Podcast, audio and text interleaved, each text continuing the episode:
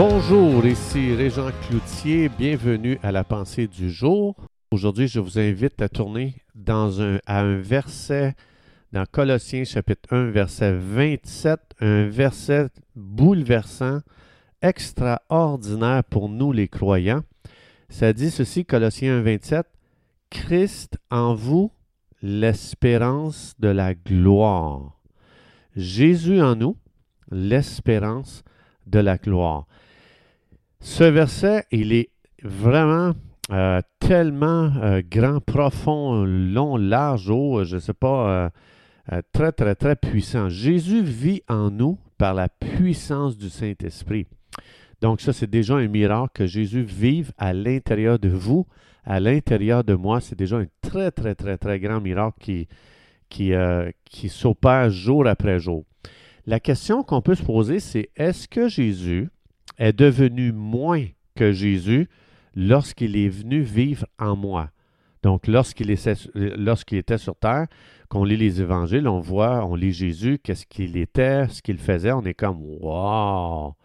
Est-ce qu'il aurait diminué le jour où ce qu'il est venu vivre en nous? Non, non, non.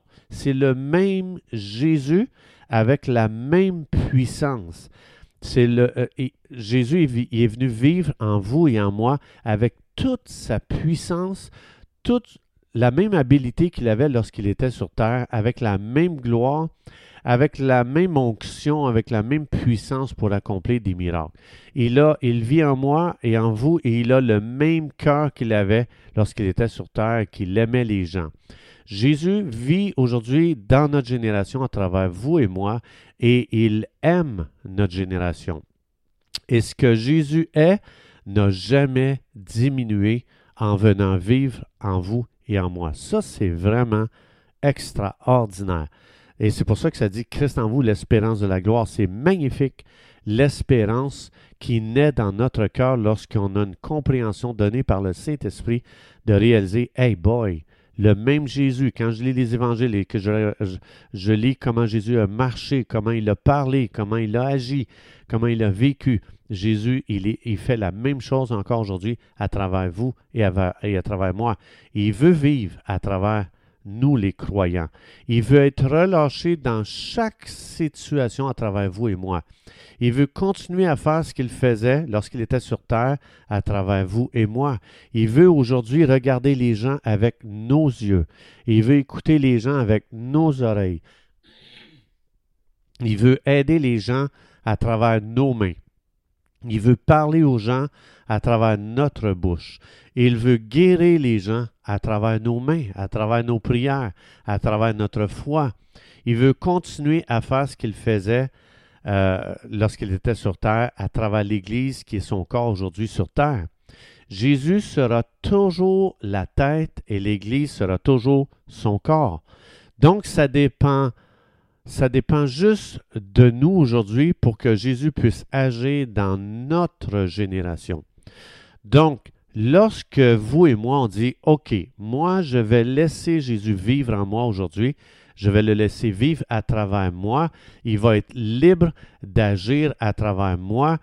Euh, lorsqu'on commence à entrer dans ce, mode de vie, bien, les gens, quand ça, ça arrive, les gens ont tendance à dire Wow! Quel grand homme de Dieu! Wow! Quelle grande femme de Dieu! Non, non, non, non, non. C'est 1 Jean 4,4 Celui qui vit en moi est plus grand que celui qui vit dans le monde. Ce que les gens voient, ce n'est pas un homme qui est grand, c'est qu'ils voient, ils commencent à voir, pardon, ils commencent à voir Jésus qui est relâché à travers ma vie. Donc, c'est lui qui fait ses grandes œuvres à travers nous, alors la question qu'on peut se poser, c'est mais comment on fait pour relâcher Jésus à travers nous? C'est très très simple. Par la foi. Ah oui? Si simple que ça. Oui. Aussi simple que ça.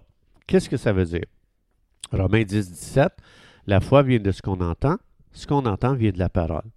Ça veut dire, je prends une promesse que Dieu a faite, que Dieu nous a donnée, je dis Dieu, je crois que tu ne m'as pas menti. Je crois cette promesse parce que tu es Dieu Et aujourd'hui, Seigneur, je vais agir sur cette promesse. Et Christ en nous, c'est lui qui est l'espérance de la gloire dans les situations. Imagine qu'est-ce que serait une journée si Jésus était libre d'agir aujourd'hui à travers vous et moi. Ce serait la même chose que quand Jésus était sur terre, qui marchait euh, sur terre. C'est certain que l'espérance commence à naître dans les situations. Quand Jésus a marché sur terre, il apportait tellement l'espérance dans la vie de chaque personne, dans les conditions misérables de chaque personne, que des foules entières ont été attirées à Jésus. Il est devenu un aimant, les gens couraient après lui, les gens voulaient être avec lui à journée longue, il était prêt à marcher des jours et des jours et des jours dans le désert, juste pour être avec Monsieur Espérance. Donc, les gens venaient à Jésus euh, parce que toute chose changeait lorsque Jésus touchait à la situation. L'espérance naissait. Tous ceux qui étaient désespérés, qui n'espéraient plus rien, retrouveraient l'espoir. Donc, euh, tous ces gens qui étaient désespérés et qui sont venus à Jésus, et leur situation a complètement changé. Pourquoi? Parce que Jésus, il croyait son Père. Quand quelqu'un venait, euh, comme par exemple, euh, on est là, on est des milliers, des milliers, des milliers de gens dans le désert, on n'a pas de nourriture. Jésus regarde vers le ciel et il parle à son Père, il dit, Père, je, me tourne vers toi, puis là, vous connaissez toute l'histoire, il a prié son Père et il y a eu la multiplication des pains et des poissons. Des œuvres extraordinaires, extraordinaires sont arrivées. Les gens désespérés, pas de nourriture, fatigués, ont retrouvé l'espoir, ont été rassasiés, l'espérance est revenue parmi les gens aussitôt que Jésus agissait dans les situations. Donc Jésus opérait avec la puissance du Saint-Esprit et les situations de désespoir étaient changées en situations pleines d'espérance. Quand la femme qui avait une perte de, de sang depuis 12 ans lorsqu'elle a entendu parler de Jésus, toute sa déception qu'elle a eue de la part des médecins et de la part de la médecine est complètement partie. Une nouvelle espérance est née dans son cœur. Christ en vous, l'espérance de la gloire. Elle a touché Jésus, elle est entrée dans un futur plein d'espérance. Il n'y avait plus de sang. Imagine juste la perte de sang, juste déjà le fer qu'elle perdait, cette femme, la faiblesse dans laquelle elle, vivait. Euh, combien elle, avait été envahie de désespoir. La médecine ne pouvait plus rien faire. Les médecins avaient pris tout son argent. Mais euh, Jésus est venu complètement changer sa situation de désespoir avec un futur très prometteur, glorieux. Donc, vous et moi, aujourd'hui, on a un appel extraordinaire, c'est-à-dire pas de devenir fort, pas de devenir grand, puis de devenir quelqu'un, puis de devenir, hey, moi, je suis quelqu'un, moi, là, regardez-moi, là, vous allez voir. Non, non, non, non. On a un appel extraordinaire à relâcher Jésus dans les situations. C'est lui qui amène l'espérance. C'est lui qui fait naître l'espérance. La science ne peut pas faire ça. La politique ne peut pas faire ça. La religion ne peut pas faire ça. Mais Jésus en toi et en moi, oui.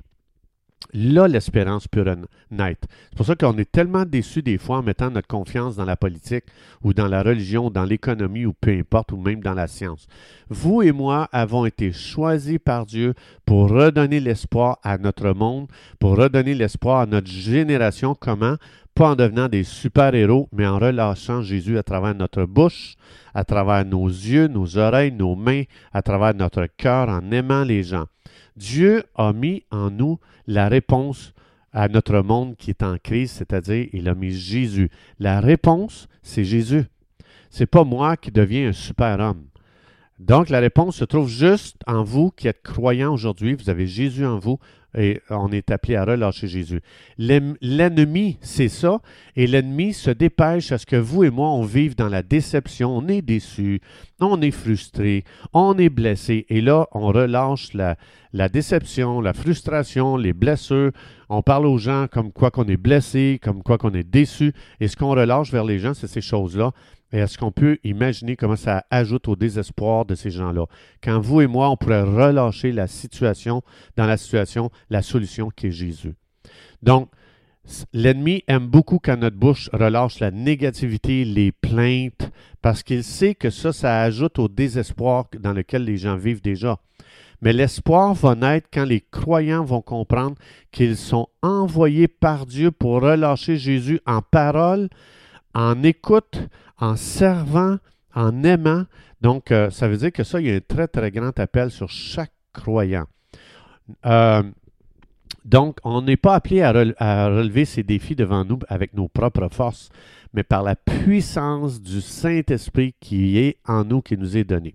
Chers amis, c'est tout le temps que nous avions. Je vous souhaite une belle journée à vivre Jésus dans les situations afin que l'espoir dans votre vie et dans notre génération puisse renaître. Que Dieu vous bénisse abondamment et Dieu voulant, on se retrouve demain.